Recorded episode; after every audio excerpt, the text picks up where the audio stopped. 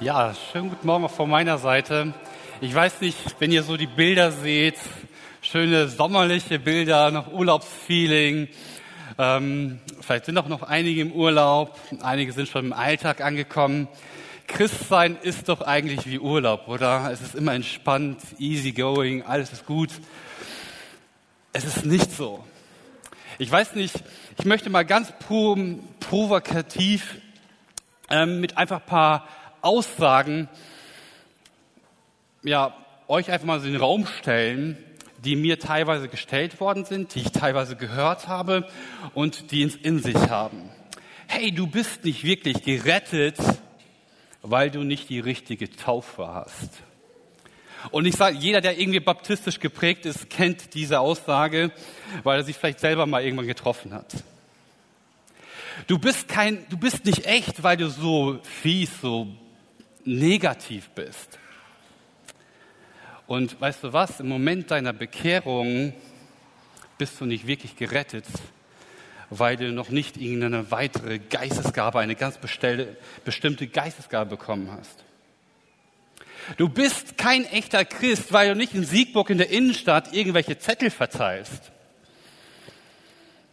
Du hast keine ekstatische Erfahrung bei der Anbetungszeit, wo Goldstaub von der Decke rieselt und du erfüllt wirst. Ja, und das Wichtigste, du bist kein echter Christ, wenn du Markus Schmidt nicht die Füße wäscht.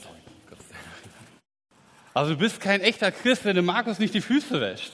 Und denkst du, hä, crazy, was sind das für Ideen, komische Aussagen. Leute, in der ganzen Geschichte des Christentums, der Menschheit, gibt es Religionen, die solche Aussagen haben. Die konzentriert sind auf total bestimmte Dinge, die konzentriert sind auf einzelne Personen oder konzentriert sind auf mich. Letztendlich, wenn man das im Christentum spiegelt, heißt das, sind die alle Aussagen kann man in einen Topf werfen. Das heißt, die schieben dich oder irgendeinen Christen in eine Schublade und sagen, du bist ein Versager in deinem Glauben.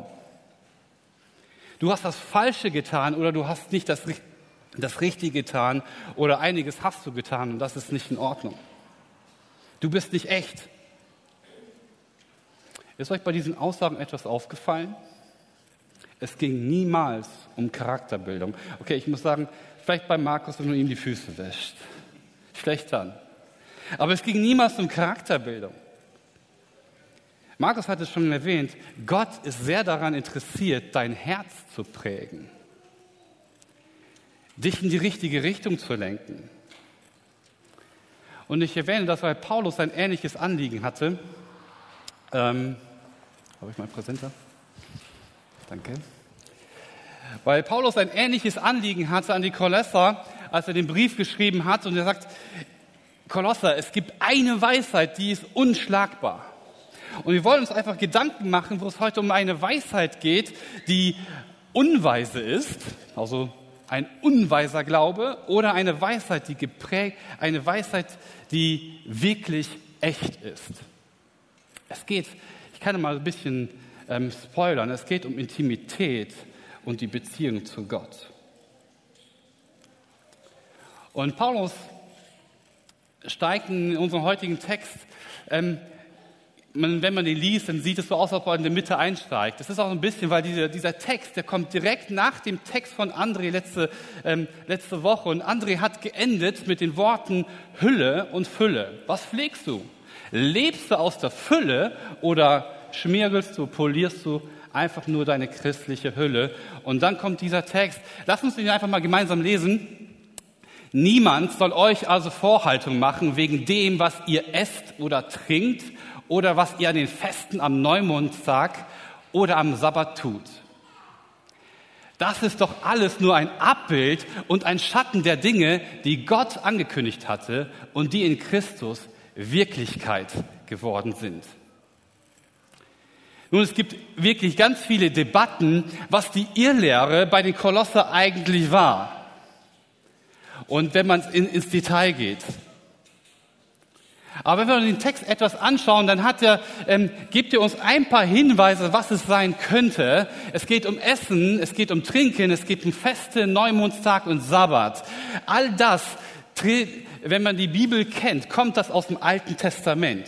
Also es ist irgendwie ein Einfluss aus dem Alten Testament. Man bekommt den Eindruck, dass die Irrlehrer zum Teil zumindest ähm, die das Alte Testament sehr, sehr gut kannten. Und sie sagen, hey, wenn du Jesus Nachfolger bist und du isst irgendwas, was du nicht essen solltest, dann bist du nicht Christ. Wenn du nicht den Sabbat hältst.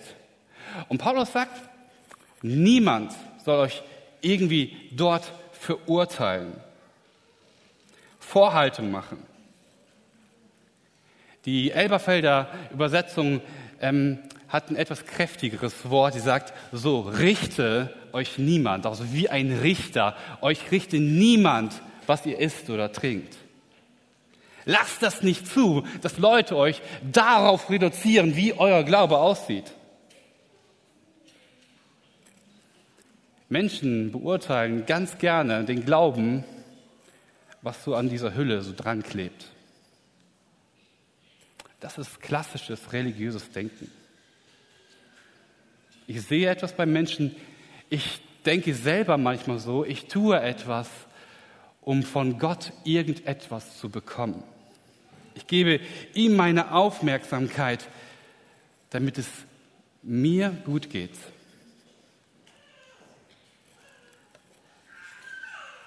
Ich stelle mir das so vor, die Szene bei den Kolossern.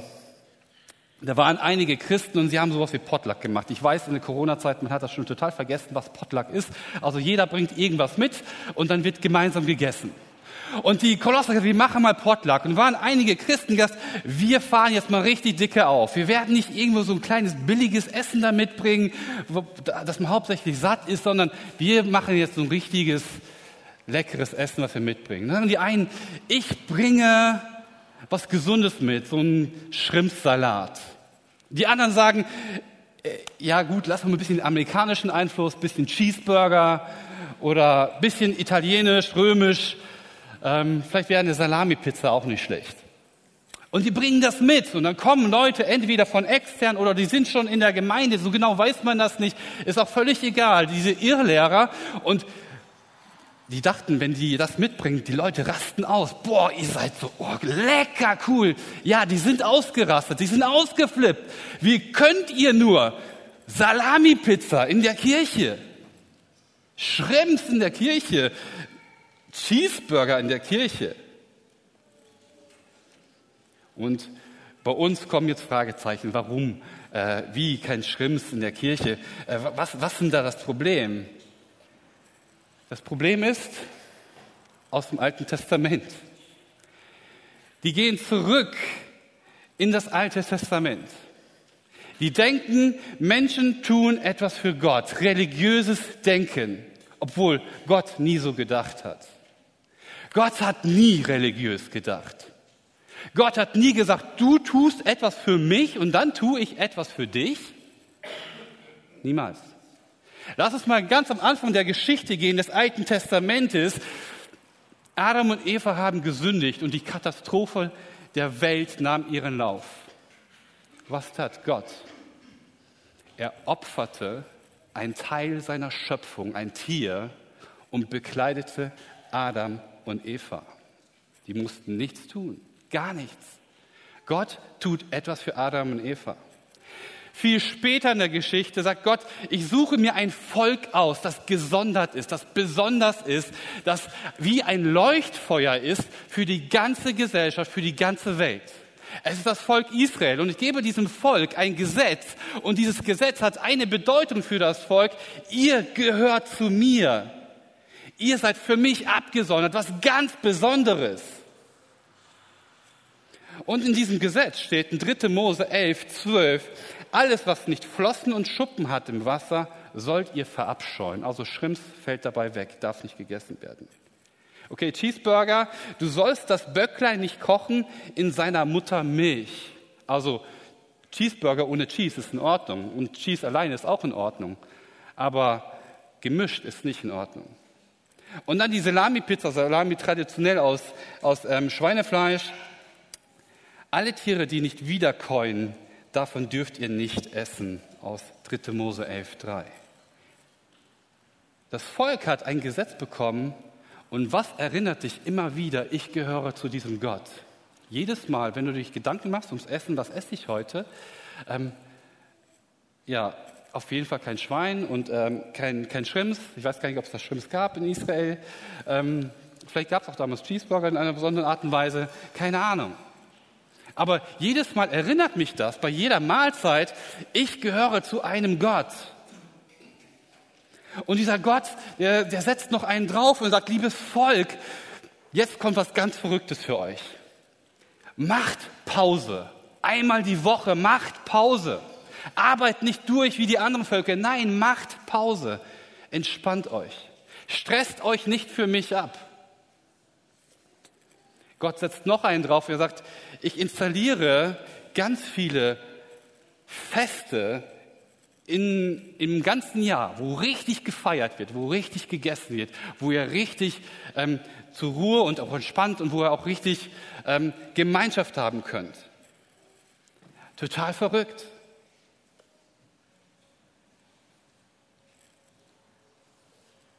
Und was daraus gemacht worden ist, wurde ein Gesetz gemacht. Du musst dieses befolgen. Wenn du das nicht tust, gehst du ins Verderben. Und dieser Einfluss kommt in der kolossische Gemeinde hinein. Und Paulus sagt eigentlich am Ende Folgendes. Niemand soll euch es vorhalten, denn es ist nur ein Abbild, ein Schatten dessen, nämlich von Jesus Christus. Ich habe vergessen, Christus gelb zu markieren. Alles ist ein Schatten von Christus. Das Gesetz war dafür da, dass das Volk Israel weiß, ich gehöre zu Gott. Paulus sagt, wenn du Christus kennst, wenn du Christus hast, wenn du mit ihm in einer Beziehung bist, dann hast du alles, du gehörst zu Gott. Dann ist das nur Schatten, das hat keine Bedeutung mehr. Das ist so ähnlich, wenn ich mit meinem Kind Verstecken spiele. Und ich verstecke mich hinter einem Baum. Ja, ich weiß, der Baum muss relativ groß sein, ein richtig dicker Baum. Und da kann auch ich mich hinter verstecken. Und ähm, mein Kind sieht mich nicht. Aber wenn mein Kind ein bisschen schlauer ist und dann scheint die Sonne so von rechts ähm, und dann habe ich hier einen Schatten. Ich werfe einen Schatten. Und mein Kind sieht diesen Schatten. Dieser Schatten führt mein Kind zu mir und sagt, Papa, ich hab dich, ich hab dich gefunden. In dem Moment, wo das Kind mich sieht und mich sagt, Papa, ich habe dich gefunden, das Kind quatscht nicht mit dem Schatten, das Kind redet mit mir. Die Gesetze sind nur Schatten auf Christus. Sobald die Wirklichkeit da ist, sobald Christus da ist, haben diese Gesetze keinen Belang. Die Gesetze waren noch ein bisschen weiter. Die Gesetze deckten auf, was Sünde ist. Und als Jesus auf dieser Erde lebte und Johannes den Täufer begegnete, da sagte Johannes der Täufer einen Satz, siehe das Lamm Gottes, das die Sünde der Welt hinwegnimmt. Das Gesetz deckt Sünde auf, aber nur Jesus ist es, der diese Sünde hinwegnimmt, der sie komplett ausradiert. Jesus bedeckt keine Sünde. Er wird sie wegnehmen. Der ganze Opferkult, dass Tiere geschlachtet werden müssen, wenn bestimmte Sünden begangen worden sind, ist mit Jesus gestorben. Jesus, Gott persönlich, opfert sich am Kreuz. Und Jesus hat gesiegt. Das ist es, was wir haben. Wir haben Jesus und dann haben wir alles. Wir brauchen keine irgendwelche Religiosität. Wisst ihr, nach diesem Prinzip funktioniert jede Religion. Also zumindest die ich jetzt kenne. Ich habe keine Millionen Religionen durchsucht, aber die größten Religionen funktionieren nach diesem Prinzip. Ob das heidnische Religionen in Australien, in Afrika oder auch, ich sag mal, christlich-heidnische Religionen sind, ist völlig egal. Es funktioniert nach dem gleichen Prinzip. Ich tue etwas für meinen Gott, damit ich von meinem Gott etwas bekomme. In der Geschichte von Religion wurden so viele Kinder geopfert, nur dass ein bisschen mehr Getreide wächst. Nur dass es, dass es mir ein bisschen mehr bringt. Das ist religiöses Denken. Und in gewisser Art und Weise kommt das in die Christen, in, in den christlichen Gemeinden hinein. Ein Prinzip, was, glaube ich, so tief bis in uns Menschen steckt. Alles, was göttlich ist, versuchen wir erstmal abzulehnen durch den Sündenfall. Gott sagt, Christus reicht aus.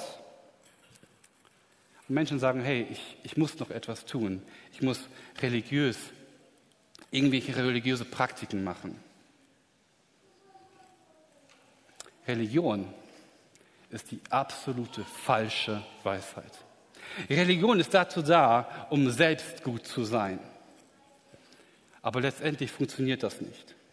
Das Christentum, so wie Gott es sich denkt, ist eigentlich, Jesus ist gut, denn er hat alles dafür getan. Jetzt bist du in dieser Gemeinde und sagst, das weiß ich alles. Alles gut, alles entspannt. Ich weiß, wie Christentum funktioniert. Ich bin immer hier im Gottesdienst. Und wenn ich nicht im Gottesdienst bin, dann gucke ich mir den Stream an. Und wenn ich den Stream verpasst habe, dann gucke ich mir die Predigt an.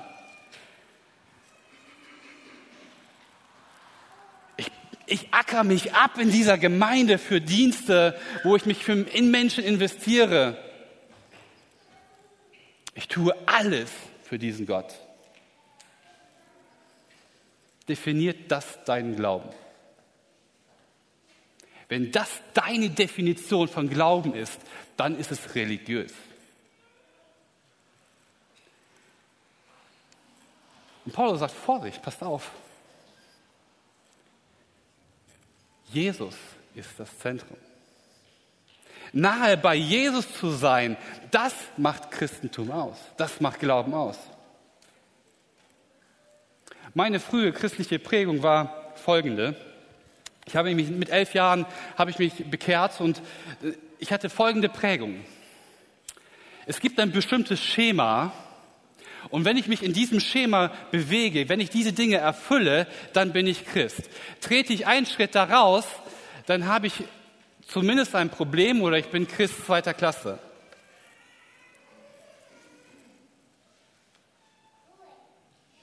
Das ist eigentlich religiöses Denken. Stellt euch mal vor, es ist ja bekannt, also die haben ja keinen Hehl draus gemacht, unsere Pastoren, dass der Viktor keinen Tee mag, äh, keinen Kaffee mag, sorry. Ähm, Viktor mag keinen Kaffee. Er mag aber Tee. Und er setzt eine Regel auf in dieser Gemeinde und er sagt, ähm, ich, ich liebe Tee und ich hasse es, wenn Leute zu mir kommen und Kaffee trinken wollen. Und Kaffee ist ja auch ein Genussmittel und Tee ist gesund. Ähm, das lässt sich bestimmt auch biblisch begründen. Ähm, ja, Tee ist gesund. Kaffee vielleicht auch, weiß ich jetzt nicht so. Ähm, und das würde als Regel installiert werden. Du denkst du, okay, irgendwie komisch und keiner wird dem glauben. Da kommt die nächste Regel. Ähm, bestimmte Klamotten, bestimmter Musikgeschmack, bestimmte Idee, wie Gemeinde eigentlich, ähm, wie Gottesdienst sein sollte, wie Predigten aufgebaut sein sollten. Und es gibt bestimmte Regeln, die immer wieder dabei da hinzukommen und wir kommen in, in eine gewisse Religiosität hinein und denken, wann hört das auf? Wann hört Religion auf? Wann habe ich genug getun, getan? Wann habe ich genug Dienst in der Gemeinde gemacht? Wann bin ich genug in den Gottesdienst gewesen? Wann habe ich genug gebetet? Wann habe ich genug Bibel gelesen? Vielleicht lebe ich in einer christlichen Tradition, aber nicht mit ihm, mit Christus. Ich lebe nicht mit Christus, aber ich lebe in einer Tradition. Und das erfordert viel Ehrlichkeit zu sich selbst und vor Gott. Du vertraust auf dein Elternhaus. Die haben mir das so vorgelebt und deswegen ordne ich mit den christlichen Werten unter. Und wenn ich in diesen christlichen Werten, in Klammer Schema, ähm, lebe, dann bin ich ein guter Christ. Du bist christlich. Aber du bist nicht nah an Jesus dran. wenn du nur diesen Werten hinterherläufst. Bisschen Ehrenamt da ist kein Vorbild Christ. Und ich weiß, ganze Gemeinden funktionieren nach diesem Prinzip. Und ich weiß, dass wir Christen gerne in diesem Prinzip verfallen. Und ich sage nicht, dass Dienst schlecht ist, ganz im Gegenteil. Wenn du die Predigt vom Viktor hörst, ähm, wirst du feststellen, dass Dienst wichtig ist und dass es immens wichtig ist, um dein Glaubensleben zu prägen. Aber worum es geht, ist, die falsche Weisheit pflegt die Hülle. Und die echte Weisheit, Jesus Christus, aus mir heraus schaffe ich nichts, aber in der Fülle von Jesus schaffe ich es. Und dazu muss ich diesen Jesus wirklich kennen. Und da muss ich dich heute enttäuschen, Jesus ist kein Prinzip. Jesus ist kein Schema. Jesus ist eine Person. Und mit einer Person, Person brauchst du Beziehung. Mal eine Frage für dich zur Reflexion. Wann hast du Jesus das letzte Mal so richtig vermisst? Nicht, was, weil du was von ihm wolltest. Ich hatte vor einiger Zeit ähm, genau dieses Erlebnis. Ich war in meinem Gebetsspaziergang, ich mache das gerne im Spaziergang, war auf dem Feld, war unterwegs und war völlig am Beten, war voll da drin. Und irgendwann wie ein Schlag, warum betest du? Betest du, weil du ein Problem hast, weil es dir so gut geht? Oder betest du, weil du mit mir Gemeinschaft haben willst? Und das hat mein Gebetsleben total verändert.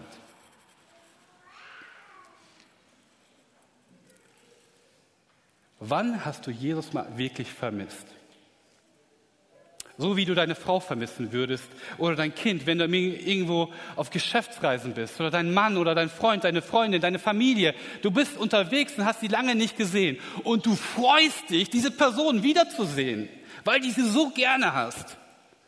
Du freust dich, deinen Mann wiederzusehen, deine Frau wiederzusehen, deine Kinder wiederzusehen. Du freust dich, nach Hause zu kommen. Und meistens treibt dich nicht das schlechte Gewissen, dass du sie, dass du sie wiedersehen willst, sondern du hast einfach eine Freude. Wann bist du Jesus begegnet, hast ihn vermisst, nicht weil du ein schlechtes Gewissen hast, sondern weil du ihn einfach vermisst, weil du ihn liebst.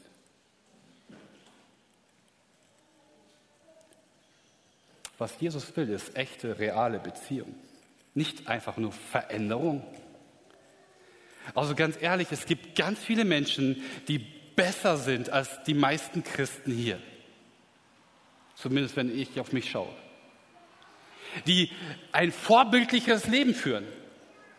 Die viele schon hinkriegen von Natur aus, was ich nicht hinkriege, wo ich schwer zu arbeiten habe. Die sind diszipliniert und sind sind täglich dran, sich zu verbessern.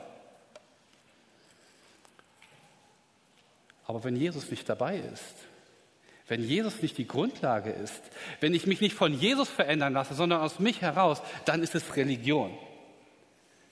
Und das ist toxisch, eine falsche Weisheit.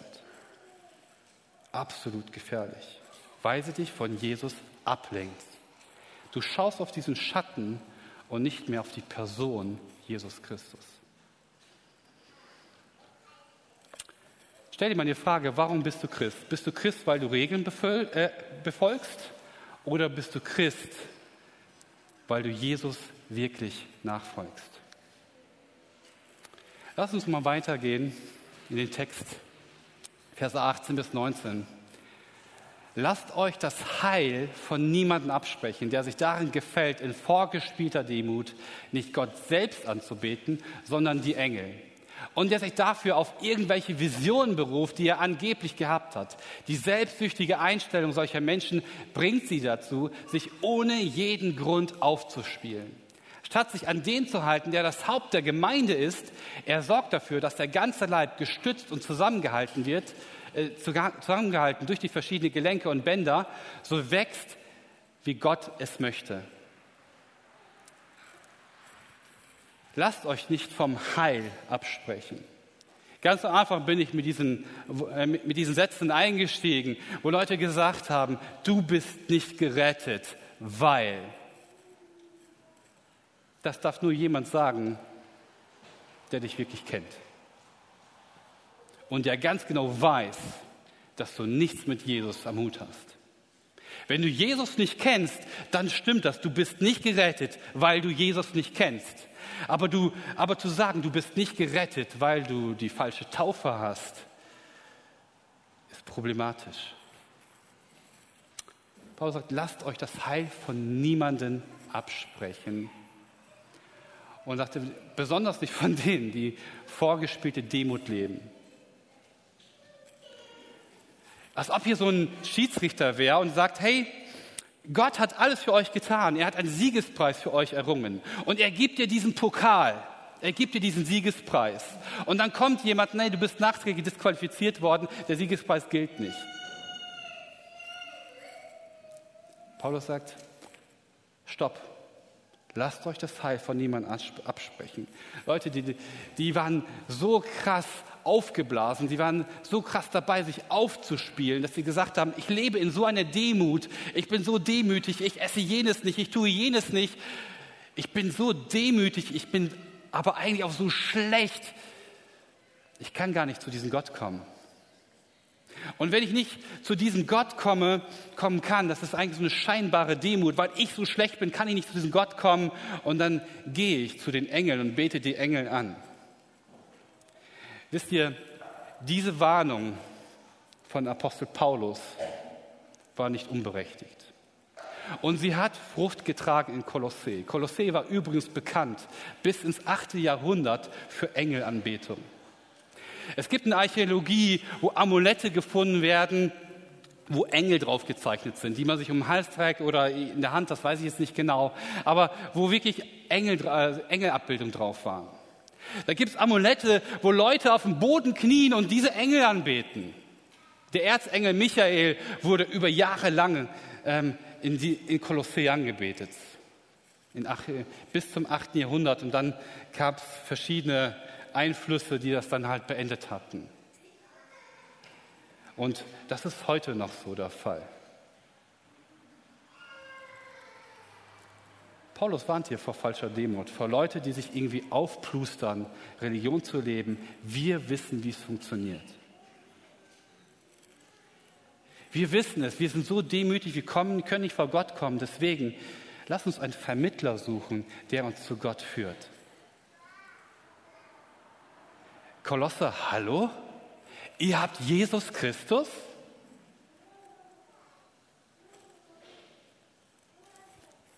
Und sie begründen das damit, dass sie Visionen haben.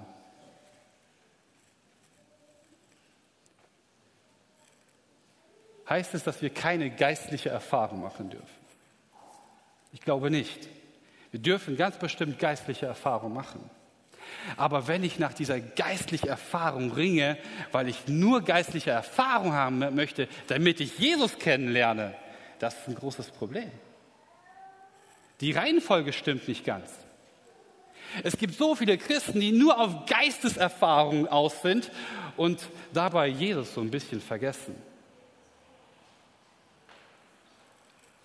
Dann gibt es Christen, was da ein bisschen verwandt ist, die auf eine emotionale Erfahrung aus sind. Und bei emotionaler Erfahrung geht es eigentlich um meinen Körper. Was habe ich gefühlt? Was habe ich erlebt? Es klingt hochgeistlich, ist es aber nicht. Wenn Jesus nicht die Fülle ist, dann ist es vielleicht nur ein Teil der Hülle. Ich liebe Worship, ich liebe Anbetung, ich liebe, ich freue mich, wenn hier irgendwann wieder Stay on Fire ist. Ich finde es genial und ich, ich, ich mag es.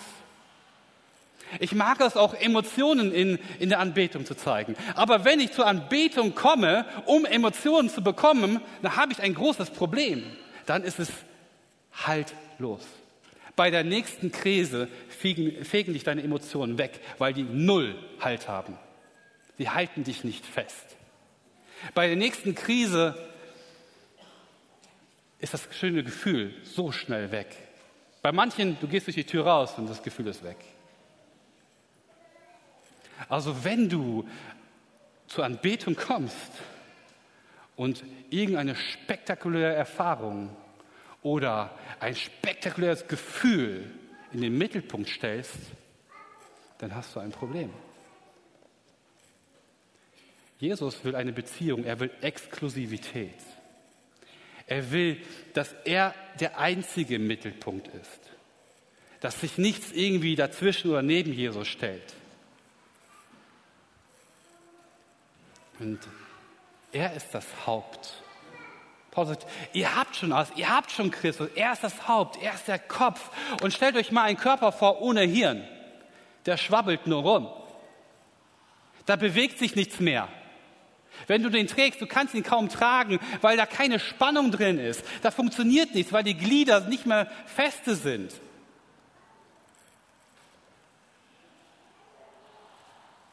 Was Paulus warnt, passt auf, ihr habt den Kopf und passt auf, dass ihr euch nicht von dem Kopf abtrennt.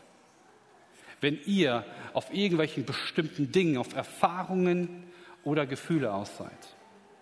Bitte versteht mich richtig, ich meine nicht, dass wir jetzt keine Gefühle zeigen dürfen. Wenn deine Beziehung mit Jesus da ist und sie gut ist, dann darfst du das locker zeigen, dass Jesus mir geht es gut. Und ich danke dir dafür.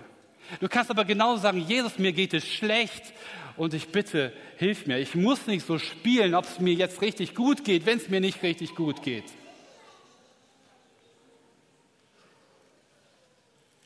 Es kann sein, dass du vielleicht gerade entdeckst, dass du jahrelang in einer Tradition gelebt hast, dass du jahrelang irgendein Gefühl nachgejagt bist, dass du jahrelang einer Erfahrung nachgejagt bist und Jesus so ein bisschen ausgeklammert hast. Und das fühlt, dich, fühlt sich mittlerweile leer und ausgelaugt an in deinem Leben. Geistliche Defizit. Defizit sagt ja schon, wenn du immer im Defizit lebst, dann kommst du irgendwann bei Null an. Und wenn du weiter lebst, dann kommst du bei Minus an.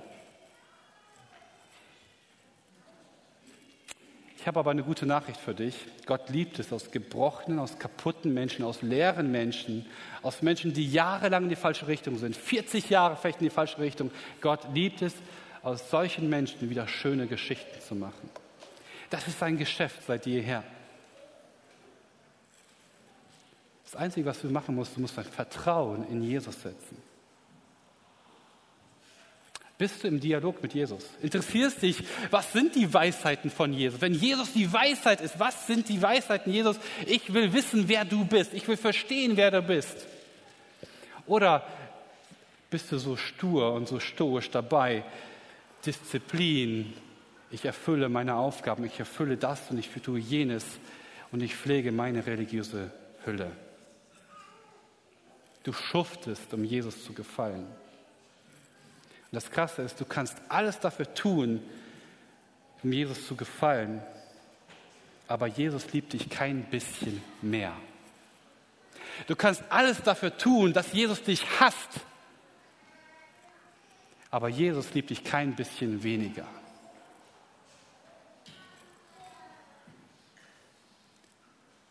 Wenn du bei Jesus bist, kann ich dir versprechen, dass du ein besserer Mensch wirst, ohne dass du dich stressen musst, weil er dich wie eh und je geliebt hat. Du kannst Dinge mit Jesus erleben, die spektakulär sind. Du kannst Wunder erleben, du kannst Anbetungszeit erleben, wo Gefühle und Emotionen völlig zurecht da sind. Du kannst sehen, wie Jesus sichtbar wird, also nicht körperlich sichtbar wird, aber sichtbar in deinem Leben und sichtbar in das Leben von anderen.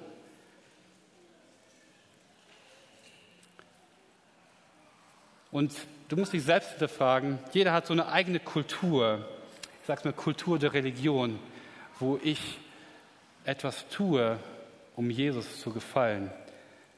Und eigentlich ist das, was er sagt, du hast kein Wachstum. Du wunderst dich, warum komme ich im Glauben nicht weiter? Weil du nicht an Jesus angedockt bist. Du bist schon längst von dem Kopf vielleicht getrennt und wunderst dich, ich tue alles und ich komme nicht vorwärts, weil deine Beziehung zerstört ist. Das ist wie bei einem Fluss, der fließt. Warum fließt der? Und da sind Fische drin, da ist Leben drin. Wenn du die Quelle verstopfst, dann verdorrt dieser Fluss und alles geht brach. Das Leben wird zerstört. Wenn du dich mit Nebensachen beschäftigst und nicht mit Jesus, dann ist es so, als ob du die Quelle verstopfst, weil du Jesus keinen Raum in dir lässt. Wie sollen auch religiöse Dinge dir Wachstum beschaffen? Aus deinem Herz? Folge deinem Herzen? Das ist die größte fälschliche Weisheit, die es gibt in dieser Welt. Denn mein Herz ist absolut trügerisch und ich bin Gott so dankbar, dass ich nicht immer auf mein Herz gehört habe. Dass er mich bewahrt hat. Wenn ich nach meinem Herzen handeln würde, nach deinem Herzen handeln würde, dann wäre die Welt kein bisschen besser. Das Zusammenleben wäre kein bisschen besser.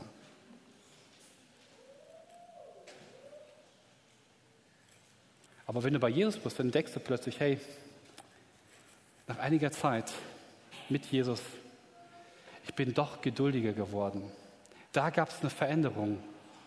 Aber Religiosität macht, fokussiert dich auf dich. Und wenn du dich mit Jesus beschäftigst, dann fokussiert es sich nicht auf dich, sondern du merkst nur, ich bin absolut schuldig und ich muss mich auf Jesus konzentrieren. Ich möchte einmal die letzten Verse durchlesen. Wenn ihr nun also mit Christus gestorben seid und die Prinzipien dieser Welt für euch hinfällig geworden sind, warum lebt ihr dann so, als wärt ihr immer noch ein Teil dieser Welt? Ihr lasst euch vorschreiben, damit darfst du nichts zu tun haben. Davon darfst du nicht essen, das darfst du nicht einmal berühren. Dabei geht es hier doch immer nur um Dinge, die sowieso keinen Bestand haben. Dinge, die, die dazu da sind, dass man sie verbraucht. Wer solche Forderungen nachkommt, folgt damit lediglich den Geboten und Lehren von Menschen. Zugegeben, es handelt sich um eine Frömmigkeit, die den Anschein besonderer Weisheit hat. Diese selbstgewählte Gottesdienst, diese Demut, diese Schonungslosigkeit gegenüber dem eigenen Körper, doch das alles ist ohne jeden Wert und dient nur dazu, das menschliche Geltungsbedürfnis zu erfüllen. Es geht alles darum, um dich zu erfüllen. Ich habe mal die Verse ein bisschen zusammengefasst, damit ich sie auf eine Folie kriege. Bitte seid gnädig mit mir, wenn das jetzt nicht ganz perfekt ist. Ihr seid mit Christus gestorben. Warum lebt ihr noch religiös? Kolosser, warum lebt ihr noch religiös? Das sind nur menschliche Ideen und Regeln und sie haben keinen Bestand. Frömmigkeit, Religion sehen wie die Weisheit aus. Doch das das alles ist ohne jeden Wert und dient nur dazu, das menschliche Geltungsbedürfnis zu befriedigen. Religion sagt, hey, guter Christ, hast heute wieder gut gemacht. Jugendarbeit, lief alles glatt, gut organisiert. Ich habe heute gebetet, morgens, mittags, abends. Nachts bin ich aufgestanden, drei, habe wieder gebetet. Guter Christ. Ich habe jemandem etwas Gutes getan, guter Christ. Ich tue etwas im Anschein für Gott, aber letztendlich schmeichelt es mir. Weisheit nach Kolosser ist keine Checkliste, die du abarbeiten kannst. Weisheit ist nicht, ich bete, Bibel lesen, Gottesdienst, Taufe, Segnungsgebet, emotionale Erfahrung und, und, und, und, und, und, und, was du auch alles da reinpackst. Und sagt, wenn ich das erfülle, dann habe ich ein erfülltes Christentum. Nein, hast du nicht. Das ist die trügerische Weisheit. Wenn das dein Fokus ist, dann ist es falsch. Weisheit ist keine Checkliste. Oder vielleicht doch, Weisheit ist eine Checkliste, aber sie ist sehr kurz. Weisheit ist nämlich eine Person, Jesus, und die möchte vor allen Dingen eine Beziehung mit dir. Wir reden hier von Jesus. Wer war er nochmal? Wer war dieser Jesus? Jesus, der Kevin hat es in der Predigt vorgestellt. Jesus ist der, in Kolosser 1, der die Welt gemacht hat. Durch ihn wurde die Welt gemacht. Jesus ist der, der dreckig in einen Stall geboren wurde. Jesus ist der, der Menschen begeistert hat durch seine Andersartigkeit, der völlig gegen Religiosität eigentlich verstoßen hatte. Jesus ist der, der kein politischer Herrscher wurde. Und Jesus ist der, der ein genial, ein perfektes Leben führte. Ein perfektes Leben ohne Sünde. Und dieser Jesus eckte an mit der Religiosität und die Religiosität hat Jesus ans Kreuz genagelt. Und er ließ sich ans Kreuz nageln, freiwillig für dich. Und als er am Kreuz hing, rief er, es ist vollbracht. Die Welt verdunkelte sich und nach drei Tagen ist Jesus von den Toten auferstanden. Jesus ist der absolute Herrscher. Jesus ist der absolute König. Vergisst mal ganz kurz eure Religiosität. Auch wenn es vielleicht weise erscheint, gute Dinge zu tun. Aber wenn das euer Glaubensinhalt ist, dann führt es zu Stolz und Egoismus. Ihr Lieben,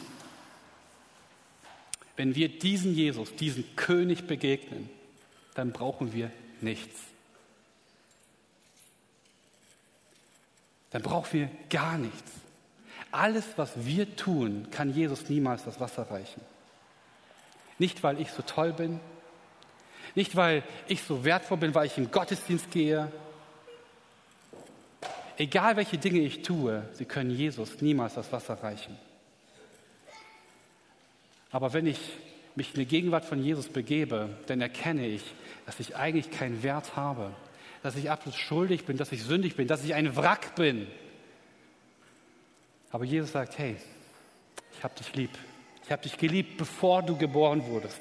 Bevor du mich kanntest, habe ich dich geliebt. Und jetzt kenne ich dich, jetzt kennst du mich. Ich liebe dich immer noch, genau so, nicht mehr und weniger, denn ich habe alles für dich getan. Gott hat das Wertvollste für dich aufgegeben. Er hat Jesus auf diese Welt geschickt. Wenn du in den Himmel kommen willst und etwas Größeres erwartest als Jesus, du wirst es nicht finden. Und ich muss dich enttäuschen, der Himmel wird echt langweilig für dich. Jesus ist das absolut Größte. Mit Jesus leben heißt, auf Jesus zu 100% vertrauen. Jesus ernst zu nehmen. Religion Falsche Weisheit, toxische Weisheit heißt Ablenkung von Jesus. Echte Weisheit, Jesus in meinen Fokus nehmen. Falsche Weisheit, ich tue etwas. Wahre Weisheit ist, es ist alles getan. Was ist dein nächster Schritt? Ist es Jesus?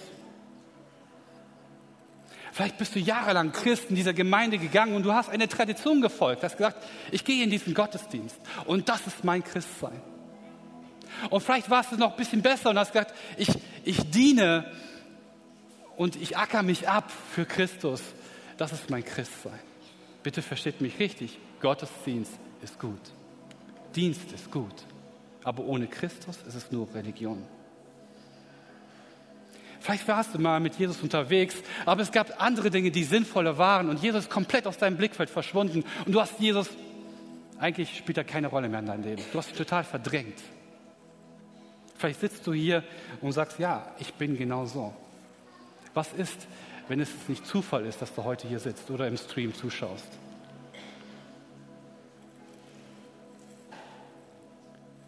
Geh einen Schritt zu auf Jesus. Vielleicht hast du diesen Jesus aber noch nie erlebt. Du hast zum allerersten Mal heute etwas gehört.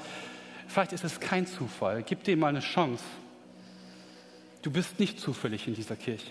Du bist nicht zufällig auf diesem Stream gelandet und du bist nicht zufällig bei dieser Predigt gelandet. Vielleicht ist heute die Anfrage, geh einen Schritt zu auf Jesus. Und aus Erfahrung kann ich sagen, dass es manchmal nicht einfach ist, ganz alleine diesen Schritt zu tun.